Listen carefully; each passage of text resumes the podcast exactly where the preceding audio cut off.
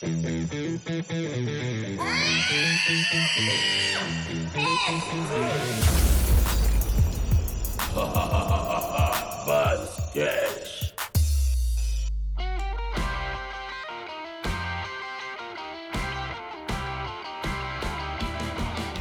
galera, estamos aqui em mais um Basecast, o podcast do Base Tatu Rio. Estamos aqui eu, Femelo, Mônica Leal. Horácio tá isso. e hoje a gente está recebendo como convidado a Viviane Kaminski.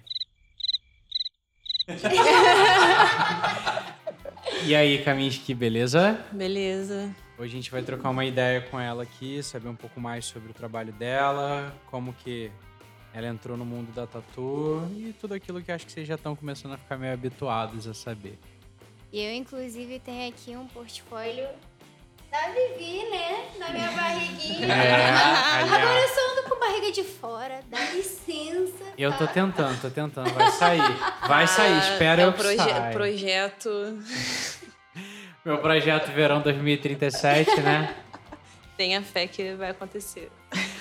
Sei como é que vocês aguentam esse negócio de tatuagem. Não, é, o, o Moraes eu desisti, não me faça desistir de você também. Jamais. A minha meta era falar, a primeira pessoa que eu vou tatuar na base vai ser o Melo, porque ele é a única pessoa que eu conheço lá. E foi a única que eu não tatuei até hoje. É, cara, então, e justamente... Tatuei o Galo, que eu vi tipo umas duas vezes no estúdio. Então, justamente, eu te confesso que assim, lá no, no fundo do âmago Faz rolou um sentido. ressentimentozinho, assim, mas. É, eu passo por cima disso. Eu perdi. Eu posso conviver com isso, meu coração continuará aberto. Mas fala aí, Vivi, conte-me um pouco da sua história. É, você não é carioca, né? Mas é, já é o segundo convidado aqui do podcast que não é carioca. Carioca. Mas Fora acho que também o. Moraes, né? Que já começou, né? sou Mas como ele é da mesa, a gente não conta mundo. muito. Eu sou do mundo. Então, Sem fronteiras, sem O bandeiras. Brasil é meu, meu, meu- minha casa. Mas fala aí um pouquinho sobre você, Kaminsky. Como que rolou esse lance de você começar a tatuar, de onde que você é? Fala aí pra galera um pouquinho sobre você. Eu sou de Curitiba, moro aqui no Rio tem 10 anos já, é, acho que fez 10 anos já que eu moro aqui. Você tá com quantos anos? 26. Pô, já tem um tempo, né? É. Legal. E aí eu me interessei em tatuar quando eu morava aqui já, né? Assim, tinha, já, tive, já tinha contato com tatu desde que eu morava em Curitiba, né? Que me tatuei bem nova. Minha primeira tatu eu fiz, eu tinha 13 anos. Caraca. Você ainda tem essa tatu ou já atropelou Não, ela? cobri. Já atropelou. É sinônimo que foi. É, pois é. Mas o que era? Era uma clave de sol com uma florzinha, aquelas pétalas igual de criança, assim, cinco pétalas Pode crer. assim. Era uma clavezinha só. Eu fui achando que eu ia fechar um braço no tema. Não, no tema egípcio, porque eu queria fazer um tema egípcio. Achei que eu ia fechar o braço, as costas. 13 assim. anos. Aí minha mãe, não, só uma pequenininha, né? Já, já sou maluca de deixar um negócio pequenininho. Aí eu falei, ah, faz qualquer coisa então. Só pra dizer que tem uma Só pra dizer tatuagem. que tem. 13 anos, cabeça. Deu, deu uma brochada, né? Quando Mas tu fez lá. em estúdio mesmo? É, foi em estúdio. No estúdio na rua da minha casa, no bairro que eu morava lá. Aí, acho que foi a partir daí que eu comecei, né? Foi teu primeiro contato com a É, tatu. Então teu primeiro primeiro contato com a contato. tatuagem foi já sendo tatuada, né? Sim.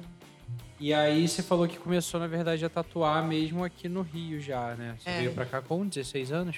É, com 16. É, com Eu tinha 16. 15 fiz 16 aqui. É. E como que foi essa virada de chave de você aqui começar a tatuar? Quando que isso aconteceu e como que rolou de você, bom, vou Começar. começar a tatuar? É, então, antes de vir morar no Rio, eu morei em Juiz de Fora um tempo, né? E aí lá eu tive contato com o estúdio de tatuagem mesmo, frequentei o estúdio. E aí comecei a querer aprender a tatuar e quando eu vim morar no Rio, aí eu decidi que eu queria aprender e comecei a procurar uns estúdios. Fazer curso tal. Aí em vários estúdios, tudo que era estúdio que eu via, eu entrava e eu, "Ih, vocês ensinam, não sei o quê. Aí não achava nenhum. Aí quando eu fui morar em Campo Grande, a patroa da minha mãe fazia micropigmentação, né? Ela trabalhava em clínica de estética. E aí ela tinha comprado um kitzinho de tatu, bem daqueles de xing-ling, aquele chassi pesadão.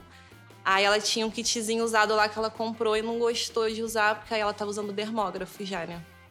Aí eu comprei esse kitzinho usado dela e ela me indicou aonde ela tinha comprado. Ela falou, pô, acho que lá eles devem dar curso e tal. E aí foi quando eu fui pro Resistência. É o estúdio que eu comecei e aprendi a tatuar. Foi assim que eu conheci lá e aí comecei. É, legal. É, é a maneira que assim, é, é um estúdio, eu conheci o estúdio, né? E é um estúdio que tinha uma rotatividade legal de pessoas e Sim, eles bem vendiam... comercial, né? É, vendia- bem comercial. E eles vendiam material. Sim. Eu tive uma origem um pouco dentro disso, como a gente falou no primeiro episódio. Eu trabalhei num, num estúdio, antes de eu ser tatuador, eu trabalhei num estúdio que vendia material também. Inclusive foi onde eu conheci Onde a gente se Kavinsky, conheceu. né? E assim, sei lá, 2011, 12, por aí 12, eu acho. É. entre 2011 e 2012. Foi quando a gente se conheceu e era muito próximo o estúdio que eu trabalhava do estúdio em que a Kaminsky trabalhava. E isso foi importante pra mim porque eu conheci muito do material e Sim, a parte, É, então, eu. parte eu técnica antes de ir pra É, prática. eu, né? eu comecei fazendo né, um, um curso assim lá, mas era bem assim, ensinou a montar a bancada, a fazer o traço, pintura e sombra, nada muito específico assim, né? O que eu aprendi mesmo lá foi sobre material, porque eu acabava atendendo o cliente, né, porque vendia material lá também. Aí foi bom para aprender a lidar com o cliente, entender de material e tal, foi uma É, experiência você boa vai assim. conhecendo marcas, vai conhecendo produtos É. diferentes, tipos diferentes. Eu lembro que eu conheci, enfim, na época ainda não tinha, por exemplo, cartucho, essas E que era coisas descartável, assim. tava É. começando Tava a começando que era aparecer. descartável, mas vários tipos diferentes de agulha, assim, eu conheci porque lá vendia material, né? É tinta, saber a diferença das tintas. Exatamente, exatamente. Foi bom pra isso. É muito, é, é muito maneiro isso da gente já se conhecer há mais tempo, né? Porque é, uma das coisas que eu queria te perguntar também é como que desenvolveu o teu trabalho. Que eu lembro dos teus trabalhos do, do início, né? Eu, eu tive contato tanto de ver pessoas mesmo com tatuagens suas, de ver você tatuando lá no início. E posso hoje em dia acompanhar aqui pelo estúdio e até pelas redes sociais também de como tá o teu trabalho. Hoje em dia seu trabalho tem uma né? identidade bem, bem específica, tem uma característica muito própria. E eu posso dizer que assim, eu reconheço muito a estética do teu trabalho quando eu vejo, porque é, é uma coisa muito marcante, muito realmente uma identidade. E como que aconteceu isso? Assim, de como que você conheceu a- o lettering, como que você resolveu trabalhar, né, teu estilo mais pro lettering, assim? É, então, tipo, quando eu comecei a tatuar, como eu comecei a tatuar num estúdio muito comercial, e aí os outros estúdios que eu trabalhei, que eu trabalhei em vários estúdios assim de bairro, bem bairrozinho pequeno mesmo, tudo muito comercial, né? Que todo mundo faz um pouco de tudo. Eu não tinha uma referência muito artística, assim, de tatuagem, né? Tinha algumas, mas não eram assim tão fortes e tal. E aí, quando eu comecei a pensar em ter um trabalho autoral, eu testava vários estilos assim diferentes, até O que, que você se identificou mais de? É, Se arriscar? Quando eu comecei a tatuar mesmo, eu queria estudar realismo, né? Mas eu sou preguiçosa. Tem que dar muito trabalho. Aí, aí quando, eu, quando eu decidi que eu queria ter um, um trabalho autoral mesmo, assim, acho que tem uns três, quatro anos, né? Foi quando eu tive contato com uma galera de tatu lá de Curitiba. Porque como eu, como eu saí de lá cedo, né? Eu não conhecia ninguém de tatu lá. Aí, há uns três, quatro anos, eu voltei pra lá e fiquei seis meses. Aí eu conheci, né, uma, uma galera de tatu, assim, que, que deu uma, assim, abriu um pouco a mente para desenvolver um trabalho mais autoral, ter uma responsabilidade artística, assim, né, de você fazer um trabalho exclusivo para o cliente e tal. E aí foi aí que eu comecei a tentar desenvolver uma, uma parada, assim, que eu gostava, me achar, né, no que eu gostava, porque até então eu nem sabia o que, que eu gostava, se eu queria fazer aquarela, pontilismo, não sabia nada, assim, que eu fazer. Tinha um estilo específico que tu É. olhasse, tipo, pô, eu amo isso aqui, né? É. E aí, testando, eu, eu, eu sempre tentava fazer assim, tipo, black work, misturar alguma coisa com pontilismo e tal. Mas nada me agradava, assim. Eu ficava legal, mas eu falava, pô, não vou querer fazer isso daqui a 10 anos, tá fazendo isso aqui, sabe? Aí eu comecei a pensar o que, que eu gostava de fazer, e aí eu fui reconhecendo que eu sempre gostei de fazer letra. Mesmo as letrinhas do da fonte, assim, eu fazia, fazia amarradona. Eu sempre tentava fazer uma letrinha mais customizada e tal. Aí foi quando eu comecei a tentar estudar lettering. Me achei. Isso que, eu, é, isso que eu ia te perguntar, assim, como que foi esse lance de você entrar no, no lettering em si, se você pegava fontes prontas e tentava dar uma, uma modificada nela, ou se você já começou Igual aquela galera que pega o papel milimetrado e começa. É, não, eu comecei, eu comecei estudando as fontes assim mais tradicionais, né? Tipo aquelas góticas clássicas. Pra então pensar até na composição. É, aí tentava da- mudar um detalhezinho ou outro e tal, mas começando com o mais clássico mesmo. Sim. E você falou que você foi pra Curitiba, né? Depois que você já tinha vindo morar no Uhum. Rio, já tava tatuando. E aí você teve contato de novo lá uma galera aí, no caso, você teve um contato com uma galera de tatu lá, só que dessa vez como sendo tatuadora também, né? Sim. E foi a partir dessa ideia que você trocou com a galera que você se aprofundou mais no- no- na ideia do lettering, que você conheceu o lettering em si, para deixar de ser só uma estética de trabalho? Ou foi uma parada realmente que foi juntando? Porque eu lembro que também você é muito ligado à arte urbana, no caso, Sim. né? Então, como que você acha que isso pode ter influenciado, assim, no teu É, trabalho? eu acho que foi tudo meio que caminhando, assim, pra eu ir pro Lettering, né? De- desde quando eu fazia comercial, o comercial Uhum. eu gostava era da, da letrinha da fonte, era o que eu ficava mais à vontade pra fazer. E aí, essa, esse convívio, assim, que eu tenho, né? Com, com arte de rua, grafite, pichação, já é uma influência também que eu gosto de letra e tal, de... Né? E também trabalhei um tempo de cartazista. Aí Ok, também foi uma parada maneira porque me ajudou a ter uma noção de proporção, né? Porque você tem que fazer a letra rápido, tem que fazer tudo do mesmo tamanho, vários cartazes por dia e tal. Então já foi uma, assim, foi tudo meio que Aí já é uma boa o prática. caminhando, assim, mesmo sem eu perceber o, o lettering, tipo, tudo ia meio que caminhando pra chegar. Você no lettering, tá ligado? cartazista o quê? Mercado? É, trabalhei quatro meses só também, né? Porque não aguentei, não. não é pra mim trabalhar de carteira assinada. Não nasci pra isso. É, a gente Ser desenvolve artista a é mais gostoso. dinâmica, né? A gente desenvolve a nossa dinâmica. E assim, é... como eu te falei, eu reconheço muito já a estética do seu trabalho. Eu acho que tem uma característica muito própria, assim, né? Como que você... Como que você viu, assim, essa ideia? Você falou que você já curtia lettering, né? Sem Uhum. saber o que que era exatamente lettering, mas a É. ideia de caligrafia, de escrita, assim, é uma coisa que Eu já que gostava. Te, já te atraía, É. você já curtia, né? E como que foi esse processo de começar a ter realmente essa identidade de trabalho, de oferecer mais? Porque, assim, hoje em dia até é um pouquinho mais difundida a ideia de lettering, mas ainda não é uma coisa Ainda- que todo mundo conhece, né? Porque É. eu imagino que você possa chegar e falar, ah, eu, pô, tenho um trabalho mais voltado para letras. Aí a galera chega, tipo, com Ah, a é só letrinha. letra. É, só letra, então, né, tipo, ah, eu faço lettering. O que é lettering? Ah, escrita. Ah, então você É, faz eu, eu, eu evito, eu evito falar lettering com cliente. Geralmente eu Uhum. falo letra customizada pra ficar mais É, isso que eu fácil ia de te perguntar, entender. como é né? que foi. Como é que foi justamente esse processo de conseguir consolidar, concretizar mais o seu trabalho e conseguir explicar, mostrar ao público o que, que era isso, como é que isso aconteceu pra você? Foi fácil, digamos assim? Fácil nunca é. Ainda né? não Mas- é, né? É, Ainda não ainda está é sendo tão fácil. Mas por você ter essa, essa característica, essa identidade, você faz bastante isso. Eu vejo que você tem uma procura muito grande pelo seu estilo e eu acho É. isso até maravilhoso, né? É, eu, eu acho assim que eu acabo dando prioridade, né, pro, pro lettering pra eu focar no portfólio que eu gosto de fazer. E aí, consequentemente, eu acabo deixando de fazer outros trabalhos e estudar outros estilos também pra fazer sua letra, né? É bom e ruim ao mesmo tempo, né? Acho que é bom, mas a longo prazo, né? É, porque aí você vai, assim, é, deixar mais sólido né, o seu portfólio se você focar só em uma coisa. Mas se Você você fizer mais coisas mais, também, você vai ter né? um leque maior de, de opções também, né?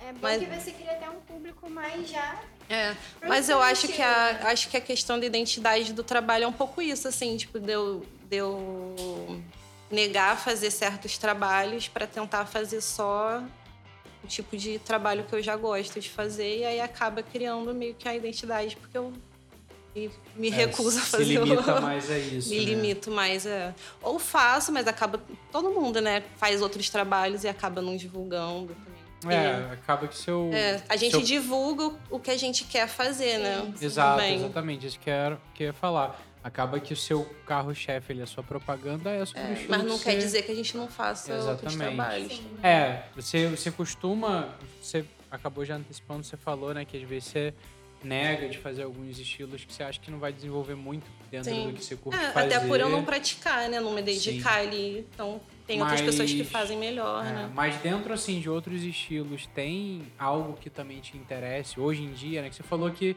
Do de início você queria fazer realismo. Não, ainda tenho vontade. Ainda tem vontade. É um plano lá na frente, É, eu sabe? acredito até que dá pra você fazer um trampo mais custom, que você una o Sim, lettering com, com outros realismo, estilos, né?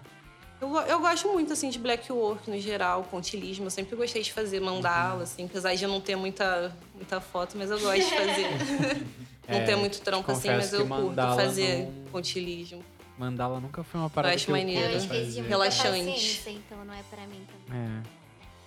Não, eu até faço alguns estilos diferentes, assim. Eu te perguntei isso em relação a ter algum outro estilo, que eu lembro de alguns outros trabalhos seus, até coisa de mandala mesmo, assim, que eu É. cheguei a ver. E lembro de muita coisa tua, tipo, de pontilismo e tal, mas não adianta. Hoje em dia a gente associa diretamente ao Ah, é. lettering, né? Tem outros estilos que a gente curte fazer, né? Tipo, hoje a Mônica hoje em dia quase não usa nada de cor, De assim, cor, né? é. Muito mais é, o mas preto. até uso, eu não tenho muito medo de me arriscar, não. Acho que até faço É. muita coisa diversificada, porém. Eu... Não, mas digo, você até usa cor, mas você tem trabalhado muito mais É, no muito lance do- mais, do, sem preto, dúvida. né? Eu já sou o contrário, eu tenho trabalhado muito mais o- a, A cor, do cor. que o preto. Moraes é meio a meio. Ah, o Moraes agora entrou numas que ele só vai fazer Ah, cara, eu assim. parto. Ah, é? É, eu, eu vejo da Novidade. seguinte forma: você vai meio que aprendendo, ficando forte naquele estilo. E Sim. depois de um tempo você vai agregando outros estilos naquele mesmo, Sim. naquela sua zona É. de conforto. E dali você vai meio que distribuindo o caminho e aprendendo. Como, como você aprendeu outros estilos naquela sua zona, Sim. Você fica meio que safa e de repente você tá meio que migrando para outro estilo naturalmente. É, porque eu, acho assim também, às vezes é bom você focar só em uma coisa pra você Sim. ficar bom naquilo. E E, aí depois você- você... pode estudar outra e agrega, porque se você Isso. focar em tudo ao mesmo tempo Não, também não, não, você- flui. Não, você dá pra não- abraçar É, não dá pra Não, abraçar ninguém consegue né? ser muito bom em tudo, né? É, eu acho, Acho que vai que. ser meio. Eu, é, eu acho que tem mais ou menos esse lance. Você aprende um, puxa outro, aí vai puxando, vai puxando. Vê o que você gosta, o que você não vê o que gosta. você gosta, o que não gosta. E até às vezes você não gosta pelo fato de, tipo assim, você não tá com cabeça para aquilo naquela hora. Tipo, eu detestava preto e cinza. Eu falava, bati o pé aqui e falava, cara, eu não faço preto e cinza, eu detesto preto e cinza. E hoje eu tô amando preto e cinza. Então, vai muito também Sim, do daquele momento. Seu tempo? É, É, eu foco assim, foco muito no colorido, né? Só que eu teve uma época que eu botei na minha cabeça, cara, eu vou desenvolver sketch, aquarela, vou trabalhar bem meu traço pra quando eu achar que meu traço tá bom, aí eu começo a ideia de desconstruir o meu traço, sim. né? Então, antes de eu fazer a estética mais suja, mais riscada, eu tive que aprender a fazer o certinho pra o torto, o falhado serem uma escolha, não um Sim. resultado porque eu não sei fazer reto. Não pode ser uma, Ser desculpa, uma né? muleta. Né? Toda falha ele tem um, um pro- um propósito. Sim.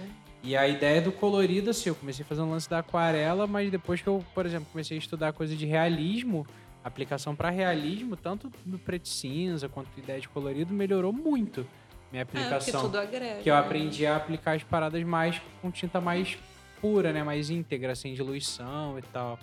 E Então eu acredito que assim, até esse lance que eu falei de você juntar o lettering, talvez, até com o realismo ou com Sim. a ideia do pontilismo, mandala.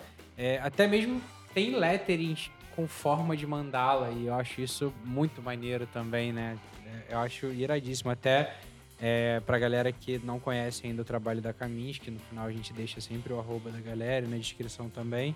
A Kaminsky, além das tatuas, ela faz também pinturas em quadros e tal. E tem uns quadros muito irados que Aceitando encomenda. é isso aí. Mais paredes também. Uma que, ó, parede, tudo. Acho que se tiver superfície e tinta, bora fazer, né? Dá pra pintar Sempre tudo, dá. né? Dá pra pintar tudo. Mônica pinta roupa. A gente pinta a gente, né, cara? A coisa mais difícil que é, a gente faz, o Deixa resto é de menos. Deixa te Essa é verdade. deixa eu te perguntar, dentro desse teu estilo, qual o momento que tu se sente mais meio que fora da zona de conforto, meio que desafiada? Na tatu, Na tatu, na tela, na parede? Porque Ah, o seu estilo ele se, ele se dissipa em vários. É, tem o lettering tem vários, né, vários estilos assim, né? Uhum. Tem um mais clássico, Tem vários. Como o realismo também, né? Sempre Sim. tem formas diferentes de fazer. É, eu acho que eu fico mais fora da zona de conforto quando é algum estilo assim que eu não pratico muito, né? Alguma, algum tipo de letra que eu não estou muito acostumada a fazer. Eu acho muito difícil fazer composição, assim, várias Sim. fontes diferentes, com camada e sombra. Eu acho muito complexo, assim, pra mim é quase que eu tô fazendo um realismo, porque tem muita sombra. eu acho fazer sombra Aquela- difícil. Aqueles de convenção. Que É, vai, que várias paradas. Eu, pra mim, essa é a coisa mais difícil de fazer. Eu acho mais difícil. Ah, isso aí. Fora, na- fora seguir a anatomia, se for do corpo, né? Sim, seguir uma é. anatomia. Porque ela As, não vai as fontes, elas se encaixarem, ficarem harmônicas, Fica pode com- combinarem e tal. Nossa. O contraste das letras é muito É, bem- difícil. é mais complexo, né? Você juntar de informação e fazer tudo ali. Ficar ficar- harmônico, é, É. é, não ficar parecendo que tu tipo, fez, né? É, porque Vou pegar essa, que- vou pegar essa, vou pegar essa, Exato, joga. tipo, pá. aleatoriamente. É. Você com uma sopa. Tudo muito, é, tem que ser tudo muito pensado, né? A caligrafia, tipo, dessa palavra tem que combinar com a dessa e, e tem que combinar com a outra. E também, dependendo da palavra, tem um jeito de ser qual tipo de caligrafia pra dar um tom. É, como é que se fala? Tom. Dar um tom na, na, na- na, palavra. É, dá tipo né? um sen- é uma uma palavra. É, tipo assim, né? às, às vezes é uma palavra numa- forte, você bota uma é. letra mais. Você bota uma letra mais Dá um preta, destaque, uma né? palavra mais suave, você faz uma letra mais isso, fluida. Isso, exatamente. É, dá um mais sentido. pesada, É. Bota ela mais rústica, né? E. Sim, tem o sim. peso da palavra também na, Sim. na composição. É, você não vai escrever uma parada que é, sei lá, tipo, fofinha, bonitinha, usando. Eu, pelo menos, penso assim, né? Usando uma letra, sei lá, gótica, zona, cheia de. Uma dark zona, É, tipo, eu Eu logo acho de minha banda. cara misturar Exatamente. essas coisas, botar Escrito uma coisa mãe, mãe, eu te amo. assim. Vai, Mãe, eu te amo. vai botar um fuck you aí. Com a letra cursiva. Um linezinho. Delicadinha. Isso era justamente um ponto. I love you. Caralho, Muito amor pesado. Isso era justamente um dos pontos que eu ia levantar com você agora. Você falou sobre essa questão de existirem vários estilos diferentes, né? Não só da estética da letra, mas imagino até da composição desse lettering. Quando, por exemplo, que você falou de usar estilos de fontes diferentes É. para compor uma escrita e tal. É, eu vou falar agora em relação também a corpo mesmo, né? A gente sabe que o lettering tem aplicação em várias superfícies e mídias diferentes, mas trazendo isso né, para tatuagem, tatu. pensando no corpo. Como o Moraes falou, essa ideia de pensar o que encaixa melhor naquela área ali, naquela anatomia, e também puxando um gancho sobre essa questão de o tipo de fonte que você vai usar, né, na, ali na escrita para a ideia que você quer passar de algo ali mais fofinho e tal. Eu particularmente vejo muito na na tua forma de tatuar, no teu lettering, uma certa coisa não formal, mas uma coisa mais séria. Eu não vejo tanto essa fofurice assim. Eu acho que isso é até uma identidade do seu trabalho. Obrigada. Tá bom. É... Mas assim, existe dentro do lettering muito aquela ideia de explorar uma, uma estética, não necessariamente uma legibilidade. Sim. Na hora que você vai fazer essa, essa composição, né? Independente se você vai usar vários tipos de fontes diferentes ou um, um tipo específico, tu prioriza ali na hora de montar uma, um encaixe mais para anatomia ou tu se preocupa ainda com essa questão da, da legibilidade, da estética da legibilidade? O que que você prioriza ali na hora de montar o projeto? Se eu estiver fazendo livremente, eu priorizo a, a estética em si, né? Eu não, eu não me importo muito para estar legível ou não, porque normalmente, mesmo tentando fazer legível, as pessoas já não entendem muito bem. Então, né? Mas assim, quando é para cliente, cliente geralmente gosta mais de estar mais legível e tal. Aí, dependendo da parte do corpo, dá uma, dá uma quebrada, assim, né, na estética, porque às vezes para encaixar É porque o formato da letra que às vezes o cliente escolhe, né, para a parte do corpo, pra anatomia também. É, às vezes Às até uma vezes não fonte mais simples, certo. quando a galera chega, tipo, sei lá, uma fonte gótica, eu quero fazer ela toda em caixa alta. Mano, você já não consegue ler. Não. Eu tenho uma grande dificuldade de diferenciar o que que é um J, o que que é um T e o que que é um C em fonte gótica. Pra mim é tudo igual, é uma bolinha com risquinho em cima ou tem uma bolinha com risquinho no meio. é bem complicado. Mas sobre essa questão de legibilidade, assim, é... eu acho que é bem isso. Eu, pelo menos, enxergo muito dessa forma também, óbvio. Eu não sou ninguém pra falar em relação a lettering comparado a você, mas eu acho que quando eu penso na ideia de lettering, se forem fontes assim mais mais soltas, mais quadradas, quando você, como você mesma disse, né? Quando você tem essa liberdade de criar, acho que eu também priorizaria A a estética. estética. Porque sim. o cara que tá ali sendo tatuado, ele já sabe o que, que O ele que tá escrito, é. querendo tá escrito ali, né? É igual quando você faz uma tatu que tem muito significado pra você, quando é uma imagem mesmo, quando não é uma escrita. E alguém chega e fala, pô, o que que significa? E às vezes você tem, sei É. lá, um círculo com risquinho no meio que simboliza toda a tua trajetória de vida, mas pro outro vai ser só um círculo, Círculo com risquinho, no meio. É. É, então acho que isso.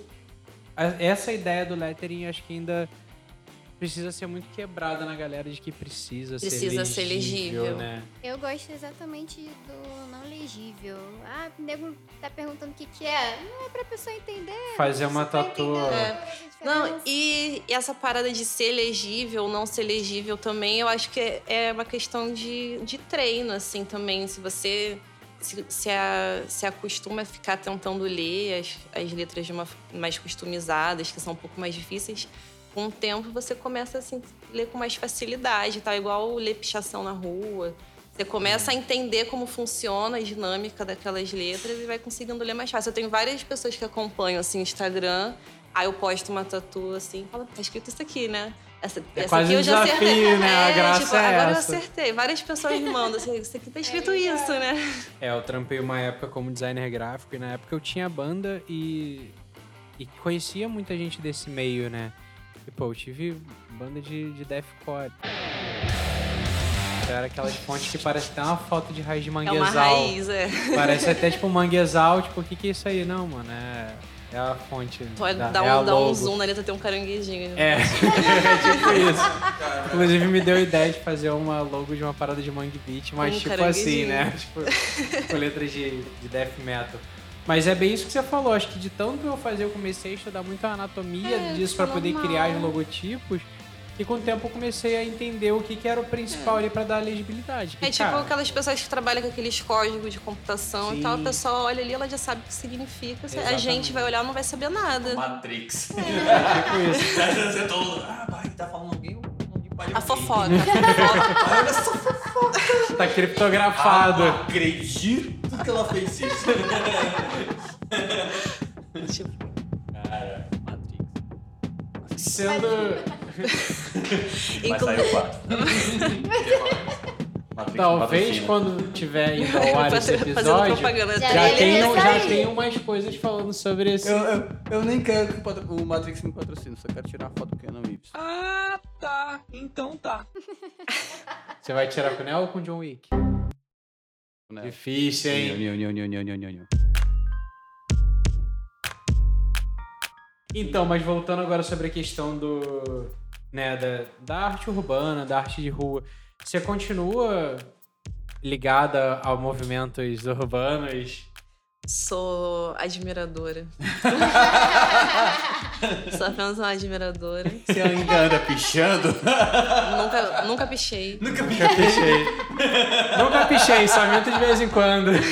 Às vezes. Não, mas eu acho muito importante até sobre a questão mesmo estética, cara. é, a pichação é muito presente no Brasil de maneira. No mundo, né? Mas Sim. no Brasil eu vejo muito presente porque existem É, e identidades de, Sim. de estética de cada lugar, cara. Picha Cada, é, cada estado é um lugar é- diferente. O Nordeste tem um, um jeito, cada lugar tem um jeito. E a pichação no Brasil é tipo, uma referência, né? Lá fora. Todo mundo lá Sim. fora trata como se fosse uma caligrafia altamente complexa. Que é, né? Complexa fazer uma- desenvolver um alfabeto de pichação. É, Eu vi um documentário Cara, uma vez sobre É um uma. docu- Netflix tem um documentário, né? Onde é que tem? O Cidade Cinza? É. Não lembro se tem no Netflix. Eu, Pô. eu cheguei a ver no, no Foda. YouTube, na verdade. Que fala Foda. sobre a pichação de São Paulo. eu Acho muito Tem maneiro. vários. Eu vi um documentário sobre picho e caligrafia ticanos, né? Uhum. E aí tem uma parte que a galera fala muito que depois que muitos tatuadores conheceram, né, tatuadores chicanos que trabalham muito a ideia de lettering, mas é aquela coisa mais clássica, mais cursiva, com né, usa A gótica, filigrana. bem tradicional, É, é. Aí tem tipo filigranas, tem Sim. os arabescos e tal. E aí fala que teve uma galera que viajou a América Latina toda pra conhecer a ideia de, de arte urbana, tentar agregar Sim. e que ficaram malucos quando chegaram no Brasil e viram, né?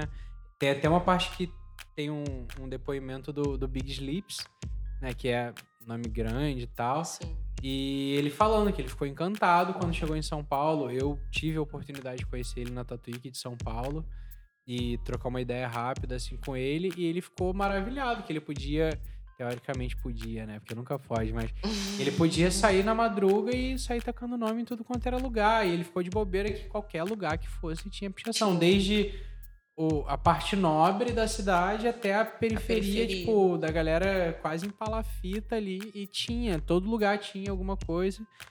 E uma coisa que ele ressalta muito é sobre sticker. Que ele não, não tinha conhecido um lugar que explorasse tanto né, sticker quanto São Paulo e Buenos Aires. Né? E, e realmente, assim, você andando, você vai para Buenos Aires, você vai em Palermo Sorro, tem um muro inteiro só de sticker. Você anda em São Paulo, tem. Rio de Janeiro eu tenho visto bastante, assim, tenho visto muito mais agora as placas com sticker, É. com as paradas. Tem É, uns pontos certos da cidade, né? Exatamente, aqui tem exatamente. pontos certos. E você falou sobre a ideia de, de agregar outros estilos. Você nunca pensou em talvez trabalhar essa estética também, de trazer a, a parada da rua, até mesmo essa ideia de sticker pra dentro da tua tatu, alguma Sim. coisa assim? É sempre Acho que que é algo aí que a gente pode conversar depois, né? Quem sabe trabalhar aí o realismo. Eu gosto, eu gosto. Sempre, sempre que eu posso, eu faço os trabalhos de tag, né? Tento usar picho reto, assim. Aí sempre uso referência. Eu procuro usar referência da, da rua sempre, né? Fico acompanhando essas páginas de passeio e vida, essas paradas assim de pichação. Sempre acompanho para poder usar de referência a estética mesmo dos nomes, para poder criar uma das letras. Mas assim, eu não sou, né? Pichadora, grafiteira. Larguei uns bombezinhos de vez em quando, às vezes assim. Mas é, é muito radical pra mim, muita adrenalina. É muito. Tem que ter muita é muito disposição. É, né, você a começou cara. falando que era preguiçosa, imagina, tipo, ah, porra, vou ter que correr, mano. Ah, não, aí não. Chatão. Não, aí eu, eu tenho que sair de madrugada de casa, entendeu? Na hora que eu vou estar dormindo. pra ir pra rua, pra pintar, pra depois voltar, trabalhar virada no outro dia. É o risco de tomar uma dura. Exatamente. Pra mim, é, pra mim não dá, não. Mas, Mas é- admi- admiro muito quem tem disposição de É, eu fazer. tentei, te confesso que eu tentei. Tá- Fui uma tentei, vez e queria. falei, ah, deixa pra lá. É mim não, esse. Pô, só de pensar, caraca, subir morro, rapelar as paradas. Chatão, tipo, pô, vamos expor a risco ali da parada. Tipo, no mínimo eu vou tomar um tapa na cara, no máximo eu caio e bato a cabeça e morro. Porra, não, Sair, não é voltar pra casa todo pintado. Pô, eu conheço uma galera. Conheço uma galera sempre que, tem, né? pô, inclusive, nossa. é pra Minha lá. brother meu rodava o cara de inovação. Eu só vi eles passando assim na rua e, porra, é quando eu vi a cara toda, só o olho branco e a boca, os dentes. Parece Ah, assombração. mano, o que foi isso, cara? Não, Ah, tem, tem, que- tem que gostar muito pra botar a cara assim na rua e fazer rolê mesmo. É, mano, entendi. Eu sou mais admiradora mesmo. E a parada é mega arriscada, assim. Tipo, eu conheço uma galera que já foi muito ativa. Infelizmente, conheci gente que, que morreu, né? Tipo, conheci gente que que caiu apanhou. e se fudeu. Sempre tem. Conheci, pô, teve. Tinha um brother lá em, em Santa Cruz que pichava, tacava nome. Um dia ele subiu, tava no segundo andar tacando. Pô, o dono da casa era PM, saiu, deu dois tiros no maluco. E Caralho. foda-se, sabe? Tipo assim, deu dois tiros Perigoso. porque o cara, né, Tava tacando tinta. na parede do lado de fora da casa Sacou? dele, que não interfere Mas nada é- do lado de dentro. É, então, mas é aquele lance, né, cara? Tipo, é... hoje em dia você não precisa nem de motivo pra galera ser escrota com você. Sim, é. Se ele achar que você tá dando motivo, e infelizmente o, o abuso de poder de algumas formas, né? Então, assim, é a realidade que a gente vive. A gente ainda sofre muito preconceito de muita coisa. é, no meio artístico e tudo mais. É, a, a pichação acho que é, é- tá, tipo, relacionada à É, marginalização, porque como né? é da, criminalizado, né? da, da pichação e do grafite em si, tipo, igual a tatu era mais Exatamente. antigamente, né? Era vista de uma forma. É, Era visto como arte e tal. Antigamente você era errado, era diferente, era marginal por ter tatu. Hoje em dia, quem não tem tatuagem que é o diferente, né? É. Pô, eu acho que a pessoa tem, tem muita personalidade quem não tem tatuagem. É, eu falo, caralho, essa pessoa como? Tem que ter muito Decidida, né? né? Tipo, não gosto, não vou fazer. E nada, tá se É a- cagando de medo, rapaz. Cheio É, de papo- Que pessoa que. Não, não gosto não. Aí eu, vai olhar o Pinterest. É, Não, e é sempre aquele papo de. Não, mas eu acho lindo, mas eu acho lindo nos outros, mas não vejo em mim. Não, é, a pessoa que tá se cagando, se borrando todinho de Mas manhã, realmente, assim, é, a ideia. todo. Foi mal. a ideia de. Essa ideia, né, da, da questão da pichação, até. O Brasil é um dos poucos lugares em que diferencia a pichação de, De grafite. grafite, Nos né? outros lugares é tudo a mesma Nos coisa. outros lugares se apanham pelo mesmo motivo dos dois. Mas ainda assim existe, né, um, digamos que um último respiro, digamos assim, de arte sobre essa ideia de arte urbana que é de tentar diferenciar o grafite da pichação. Você pega aí galera que já é mundialmente renomada, né, tipo o Cobra, o É, Gênesis, é, é a street né? art, né? É street art. E aí você tem uma outra galera que, dentro da, da, né, dentro da bolha, dentro da nossa realidade, ainda tem um certo destaque. Uma galera tipo o Acme, o próprio Eco, que tem muita coisa aqui no Rio, né? Mas, cara, você vai ver essa galera toda vem da pichação, né? Tipo, Sim. com o Marcelo Mendes, caralho, sabe? Tipo, é uma galera que, assim, mas ainda Muito- existe... muitos, muitos tatuadores de lettering, né? A- Acho que a grande maioria vem do grafite, da pichação, também tem contato, Sim. assim. Pelo menos vários que eu conheço são, são- cara, tem eram uma- pichadores, são, são do grafite. Isso que eu falo, tem pá. uma galera que grafita até hoje, assim. Eu não sei Sim. se ainda tá tão nativa, mas. Pô, eu, eu vejo o próprio. Desculpa.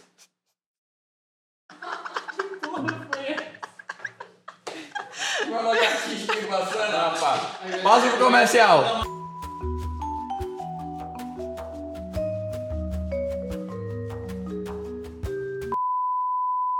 É, no- acho que o Brasil é um dos únicos lugares que ainda tem essa diferenciação de o que é grafite e o que é pichação, né? O grafite acaba sendo a street art e a pichação é a sujeira da rua mesmo. O né? ilegal, né? O É, vandal. o ilegal, essa criminalização e né, a ideia de descriminalizar. Quero até deixar claro aqui que eu não tenho nenhuma questão com entre pichação e, e grafite, tudo é arte. né? Acho que é expressão de arte e Sim. mas essa ideia de tentar categor... Categorizar. categorizar, nossa, agora você não sabe. categorizar o que que é arte, o que que não é.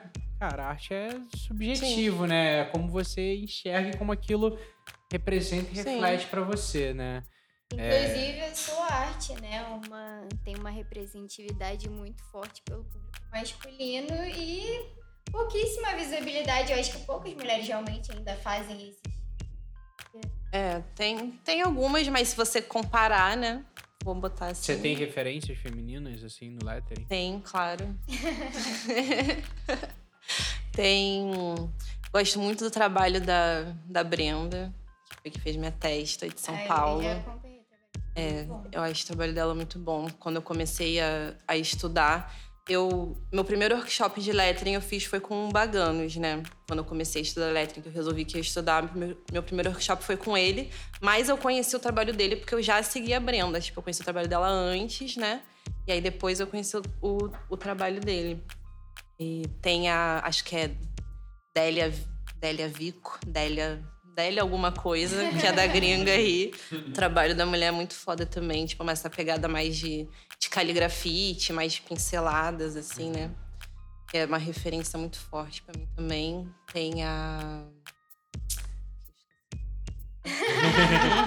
Mas é, é legal, tipo, dar até essa visibilidade, porque tem muita mulher na cena e eu acho que a gente, até como mulher, a gente precisa falar mesmo, sabe? Eu acho muito legal isso da gente estar num podcast de tatuagem de um público muito masculino e que cada vez mais eu vejo muitas mulheres fodas. Começando a se aí. destacar.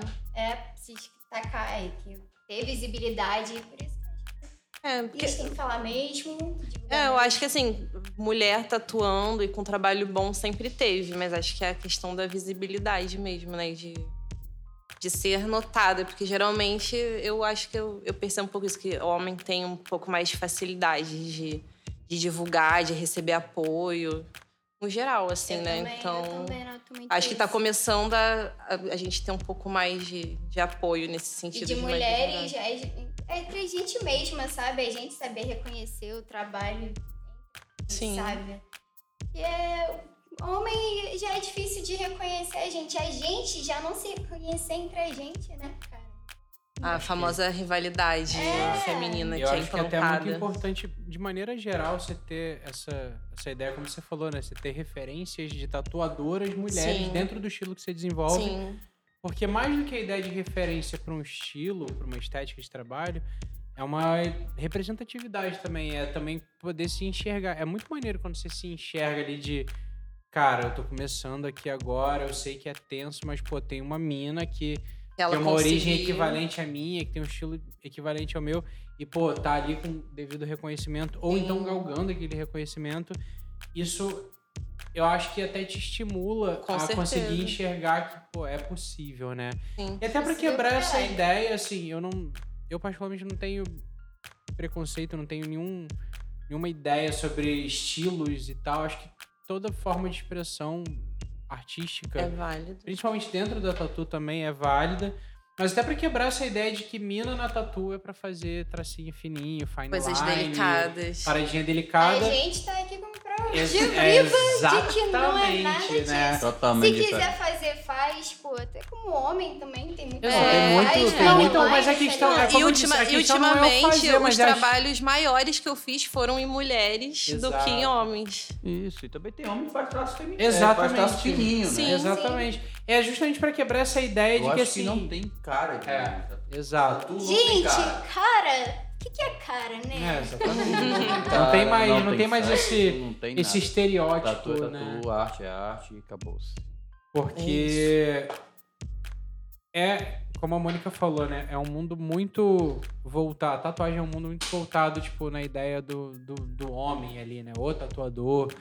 É, eu te falo que eu já pude presenciar a ideia de estúdios que tinham tatuadores homens, tatuadoras, né, mulheres. E aí a mina tava na recepção desenhando ou esperando o cliente chegar e aí chegar um cliente do tatuador homem e achar que a mina é tipo, é a recepcionista, só porque é uma Uhum. mulher Sim. e quase que obrigatoriamente ela tem que ser esposa, namorada, Do alguma coisa do tatuador. Sim. E tipo assim, não, mano, mina é tatuadora, É. sabe? Já aconteceu comigo de estar num, num estúdio e aí fazer o atendimento todo do cliente, né? Fazer o orçamento, ver o que ele queria, ver a arte, o tamanho, decalcar. Aí, né, vamos, senta aí que a gente vai começar. Ué, mas é você que vai me tatuar?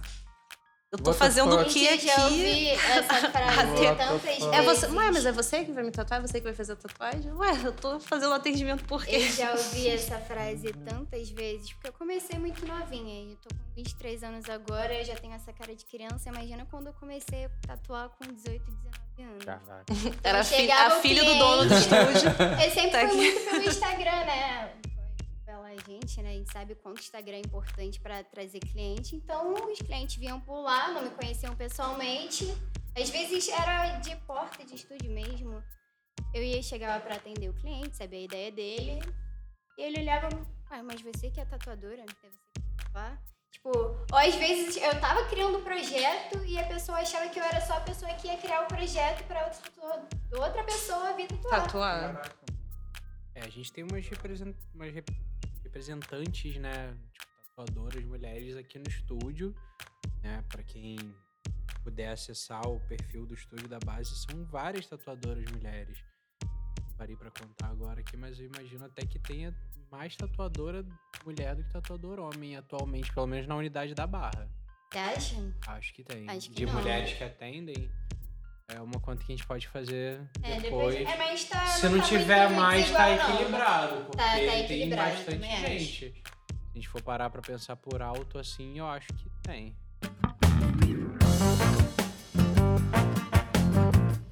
A Vamos gente com chega naquela parte que o Moraes se parte do meme.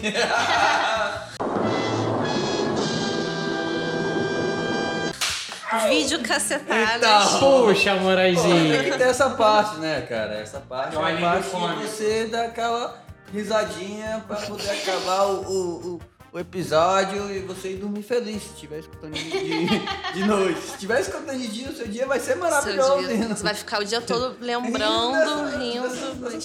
E pensando na sua futura tatuagem. É, porque é bom você pensar, bom, não vou dar esse mole. É. Pra Aprenda não com ele. acabar sendo comentado no Basecast. A gente vai fazer. A gente não dá nome aos bois e posso dizer que nesse caso a gente não vai dar nome a um gado. Mas a gente não dá nome aos bois, mas eles sabem bem quem são. Vamos fazer até uma vinheta pra esse quadro do podcast depois.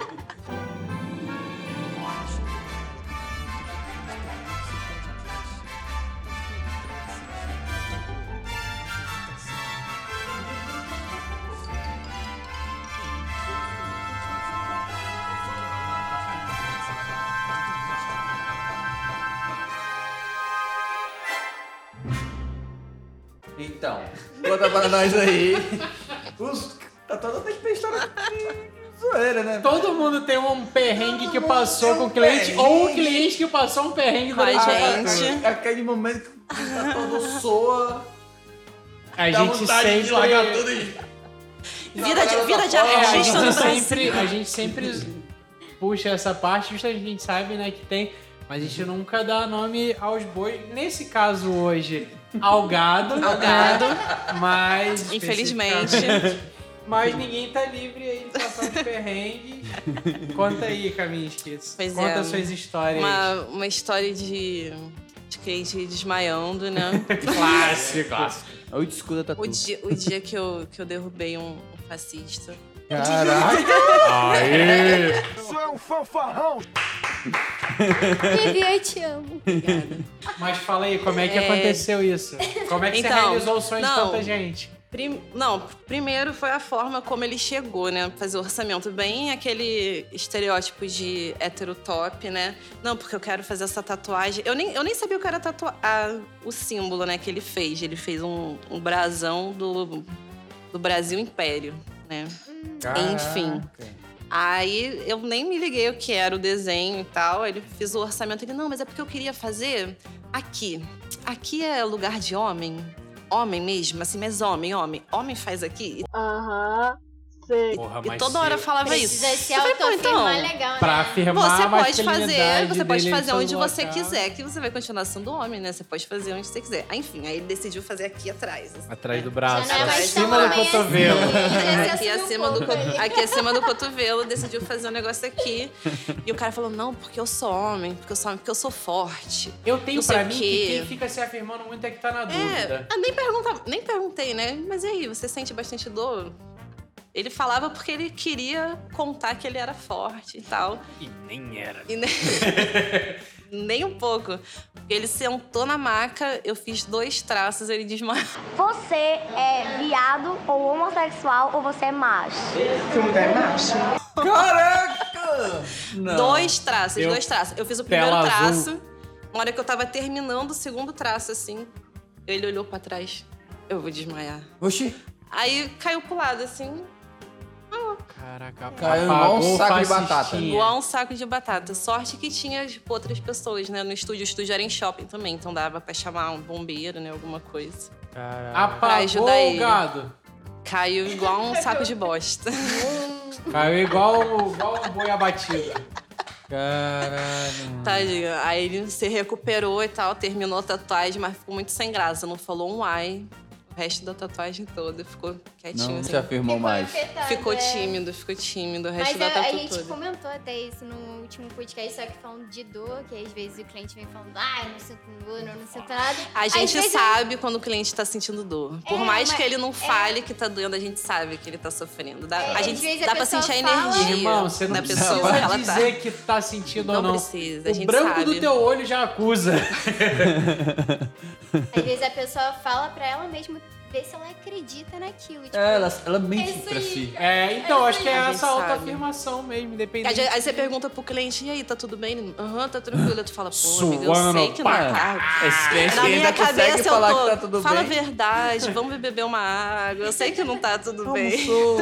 Tirando esse. Tirando o- o boi que foi, foi beber água e dormiu. É.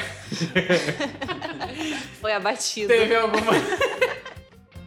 Teve alguma história curiosa ligada a cliente? Alguma parada tipo, mano, isso só pode ter acontecido Tem. comigo. Não é possível que isso aconteceu. Tem a, a saga do meu cliente que foi preso. Caraca, Vindo- como assim? Foi preso indo tatuar. Mas você tatuou ele depois que ele foi preso? Depois ou que ele foi. Não, preso? depois que ele foi preso. Ele foi Eita. preso, ele tava indo pro estúdio. Dá uma- só um adendo aqui que não foi uma tatuagem de cadeia. Ela não foi Não, na eu cadeia não fui na tatuar cadeia. o cliente. E Vale nem, e nem ficou de cadeia É. também. ele tava indo pro estúdio pra tatuar no Uber. E aí foi parado numa blitz, né? Os caras acharam um baseado com ele. E aí o policial lá falou, vou ter que te encaminhar pra delegacia. E ele... Havia um baseado. Caso- Termo circunstanciado. Pois é, né? Aí ele falou, não, não posso ir porque eu tenho uma tatuagem marcada. Mas tem que ir. Aí não vou. Mas tem que ir. Não posso Seria não. uma ótima desculpa. Vai que cola. Não, não, não vai dar pra ir porque eu tenho uma tatuagem marcada. Aí começou a discutir com o cara lá, se exaltou. Aí ele falou, ele nem me contou o que ele falou pro policial. Ele falou: Não, eu não vou te falar aqui porque eu perdi a linha. Eu não quero repetir as coisas que eu falei pro policial pra você. Eu, eu realmente perdi a linha e aí acabou que o policial deu um mata-leão nele, desmaiou o cara, o cara apanhou. Foi pra delegacia por porte de droga, desacato, mais um monte de coisa. Perdeu o réu primário por causa de uma tatuagem. Eu imagino que a galera. Aí ele. Aí, peraí. Ele, ele te ligou lá na cadeia. Não, então, aí eu tava esperando ele, né? E a- as pessoas mandando mensagem da recepção, mandando mensagem pra ele pra entrar em contato, porque ele não chegava nunca, não chegava nunca. Aí depois de um tempão, eu falei, pô, vou desmontar minha- minhas coisas que já tava arrumada pra esperar ele. Eu falei, vou desmontar e vou embora, né? O cara não vai aparecer. Aí ele mandou mensagem, falou, pô, ainda dá tempo de tatuar hoje? Então ele foi preso Aí, Saiu. quando ele saiu da delegacia, ele falou: pô, ainda dá tempo de, de tatuar hoje? É porque eu fui preso aqui. Mas se der tempo, eu tô indo pra aí. Mano, muita vontade de Queria tatuar. muito, Queria muito. Tadinho, chegou E todo você não achou que era marcado. uma desculpa assim? Eu na, achei. Na mensagem, tipo, fui preso. É tipo, Ah, tá pô, não vai dar pra eu ir não, que eu vou dar banho no meu peixe. tá ligado? tipo, porra. Eu achei que era desculpa, mas quando ele chegou aqui, ele tava todo marcado, que ele apanhou de verdade. Caraca. Ah, tu vê esse menino. Aí até tomou umas cervejinhas pra dar uma relaxada. Pô, depois dessa. Porra, depois da pisa, um mata-leão e um sacode, aí, pô, é foda. Gastou todo o fazendo. Caraca. É, assim. Acho que das histórias bizarras que eu já escutei, assim, sobre cliente, essa foi uma. Ganhou, né? Também foi a minha. Porque. Foi meu presente de histórias engraçadas pra eu poder contar. É porque, assim, tem, tem, tem, um- tem umas bizarrices. Mas ele tá bem, e né? mas, Ele Graças tá a bem. Deus, E ficou tatuado. bem. E tatuado. É show. Livre, livre, né? é. E livre, e livre, livre. Deve pagar uma, uma Ah. cesta básica. Uma coisa que eu já pude notar na forma que você desenvolve o seu trabalho, né, é... Assim, quase todo mundo do estúdio, né, todo... A maior parte dos tatuadores do estúdio atualmente trabalham muito, quase que multiplataforma, mas na ideia de criar o projeto já Digital, dentro do, do iPad, usando né, ferramentas digitais. Tem uma outra galera que dá uma esboçada na mão, ali no, no papel, mas dá uma escaneada, ou tira uma foto, trata, finaliza aquilo ali. Até pela facilidade Uhum. Pela depois de facilidade. poder fazer um decalque e tal. De deixar uma coisa mais simétrica. E algo que é muito interessante no teu trabalho, até que a gente já levantou fora mesmo do, do podcast e, e conversando aqui em off, é que você faz tudo de maneira analógica, né? Não que você não possa ter nenhum recurso digital, mas vamos botar aí que, sei lá, do que eu vejo do teu trabalho, que a gente vê aqui, 95% do seu trabalho é bem de maneira É manual. né? analógica ali no É manual. tudo feito à mão. É, é o feito à mão, literalmente, inclusive na ideia do freehand. Porque aí, Sim. É, muita coisa do que tu faz não tem nem decalque. Eu já vi você estudar o projeto, fazendo desenho, montando ali no lápis, no papel, mas na hora de tatuar mesmo, pô, eu acho incrível que faz as marcações, as medições, tudo ali na, na caneta, no corpo. É, fala um pouco pra gente sobre esse teu processo, se tu acha que se faz. Eu imagino que isso possa facilitar muito na ideia de, de encaixar Na anatomia. né? Sim. Eu imagino que seja assim. O que, que tu acha em relação a isso? Então, eu faço tudo manual por livre espontânea obrigação de fazer. Porque é o único meio que eu Não, mas eu gosto, eu gosto. Eu tenho, eu tenho vontade de ter um iPad, ainda não comprei. Mas eu gosto, eu acredito que mesmo se eu tiver o iPad, eu não vou deixar de criar o projeto no papel, assim, né? Talvez eu use o iPad como mais uma ferramenta, só É, para pra fazer uma só para agregar, é para poder tal. criar um projeto em cima da foto do, do cliente e tal, né? Mas deixar de fazer o freehand. É. Então é, porque eu, eu gosto mais como o trabalho encaixa fazendo no freehand, né, na anatomia. Porque dependendo da parte do corpo, eu pego muita parte, assim, difícil de, de decalcar. de músculo. Por exemplo, é, sabe, tipo, em cima do joelho, pescoço. Eu acho meio difícil fazer decalque, assim, nessas partes. E aí, dependendo, às vezes é um trabalho que na hora de você colar o decalque, ele distorce, Não, né? é, porque Então... Na pele tem um movimento e no freehand você vai estar sempre. Você vai tá regulando o seguindo, No é. decalque, às vezes é difícil É. você já tirar o negócio no formato ficar É. até com o E você do desenhar no sabe? papel pra ele encaixar e tal, né? Então, eu gosto de, de trabalhar tem- o freehand. Tu tem uma, alguma dica pra galera que tá começando a fazer lettering? Tipo, qual é o primeiro passo pra se dar, assim? Tipo, você falou que você começou porque você já curtia estética de letras, essas coisas. Sim, é, já, já, tu já fez, consumia, é, não estudava, mas eu consumia muita tu fez um referência, né? workshop com um tatuador que é até referência Sim, em lettering no Brasil, né? Que é o Baganos. Pra galera que quer entrar no- na ideia de lettering, tu tem alguma dica pra deixar? Estudar, estudar, estudar. Mas estudar muito. Pensa bem, estudar caligrafia, conhecer... Sim, é. O que me ajudou muito e o que eu recebi de dicas, né, de, de outras pessoas que tinham mais experiência quando eu tava começando, é estudar o clássico, assim, né? Começar no tradicional. E aí, você sabendo fazer o tradicional, você faz qualquer coisa a partir daquilo ali, né? Estudar. E, e até mais fácil de você estudar uma caligrafia mais básica, né? Uma gótica tradicional, uma cursiva uma itálica, sempre mais tradicional, porque ela é mais fácil de você aprender o movimento da letra É o- para você poder customizá-la depois, Então, né? aprender a construir pra desconstruir. da Exatamente, forma, aprender né? a construir para Você falou a desconstruir. ideia de lettering, tem vários estilos diferentes, assim. Se eu for citar pelos que eu conheço de galera que trabalha ou já trabalhou aqui, né? Tem. Cara, tipo, eu já vi muito lettering do. Do Michael, né? O Michael Senna. Que até você tem trampo dele, né? Na, na sua pele também. E o trampo do Michael, quando a gente falou sobre essa ideia do. Moraes sabe, né? Tô fugindo dele. Quando a gente falou sobre essa ideia de, de legi- de deixar uma coisa mais legível e tal. Isso é. uma ideia que eu troquei por alto assim com ele. E ele já tava caminhando para um lance de não se importar nem um pouco com a legibilidade, Sim. muito mais com a estética, com Sim. uma coisa mais torcida e tal. E são estéticas bem diferentes. A gente colocar o teu trabalho, o trabalho do Michael e o trabalho do Birão, por exemplo. Sim, Isso que você falou diferente. agora da ideia de estudar o clássico foi um toque que o próprio Birão também me deu e ele falou que fiz. Cara, o Birão ele trampou com, com marketing, com publicidade durante Sim. muito tempo, né? Como diretor de arte, se eu não me engano. Ele já trampa com algumas coisas de design. E foi o que ele falou, cara, eu estudei muita coisa e quando eu fui fazer da tatu, eu descobri que eu tinha que estudar muito mais coisa daquilo ali pra desconstruir. Os três fazem lettering com estéticas totalmente diferentes, Diferente. né? E, e acho isso muito interessante. Pô, parabéns. É, porque são vocês. muitas, são muitas fontes, né, para você consumir, assim. Então, tem muitas possibilidades para a fazer. fonte não deixa de ser uma arte, né? Sua própria fonte, uma- identidade quase. Sim.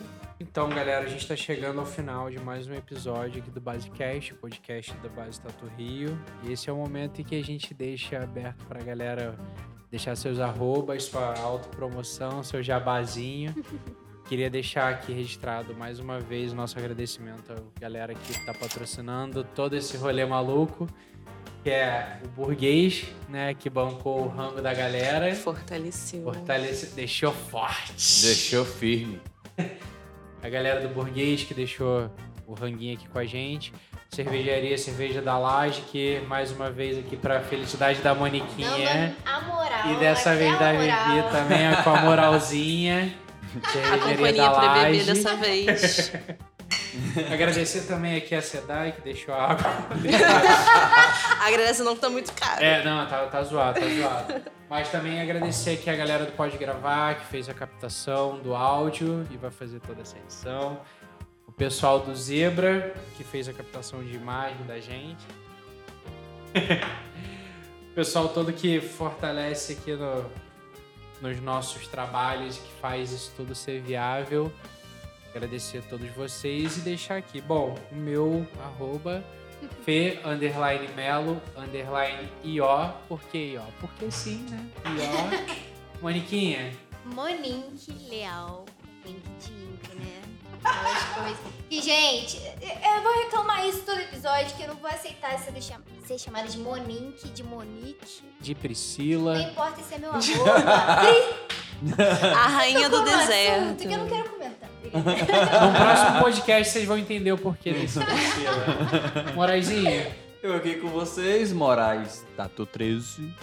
De 13, porque. 13. Cada sorte. Tá sorte, tá sorte. Tá sorte, bota fé que tá sorte. Estrela. Vamos lá. Fala tu, Vivi. Kaminsky. Simbora, Es- e- explica aí agora. Que Vamos soletrar. Vamos lá. Valeu, K. Eu ia falar K de camelo. K de Kaminsky. K de Kaminsky. A de avião. M de mamãe. E Isque de... Insky.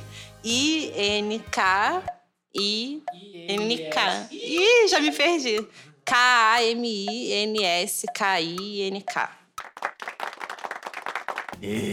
Bom, pra quem tá em dúvida aí, vai estar escrito o Vai nome tá escrito desta em algum mocinha lugar. aqui Vai tá embaixo, em algum escrito. lugar na descrição. Então, a todos vocês eu agradeço mais uma vez pela participação. Vivi, brigadão. por Valeu, participar. gente. Gostei muito dessa companhia hoje, representando o time das minas. É isso. Isso aí. Power. Valeu, galera. Abraço. Até o próximo Valeu. podcast.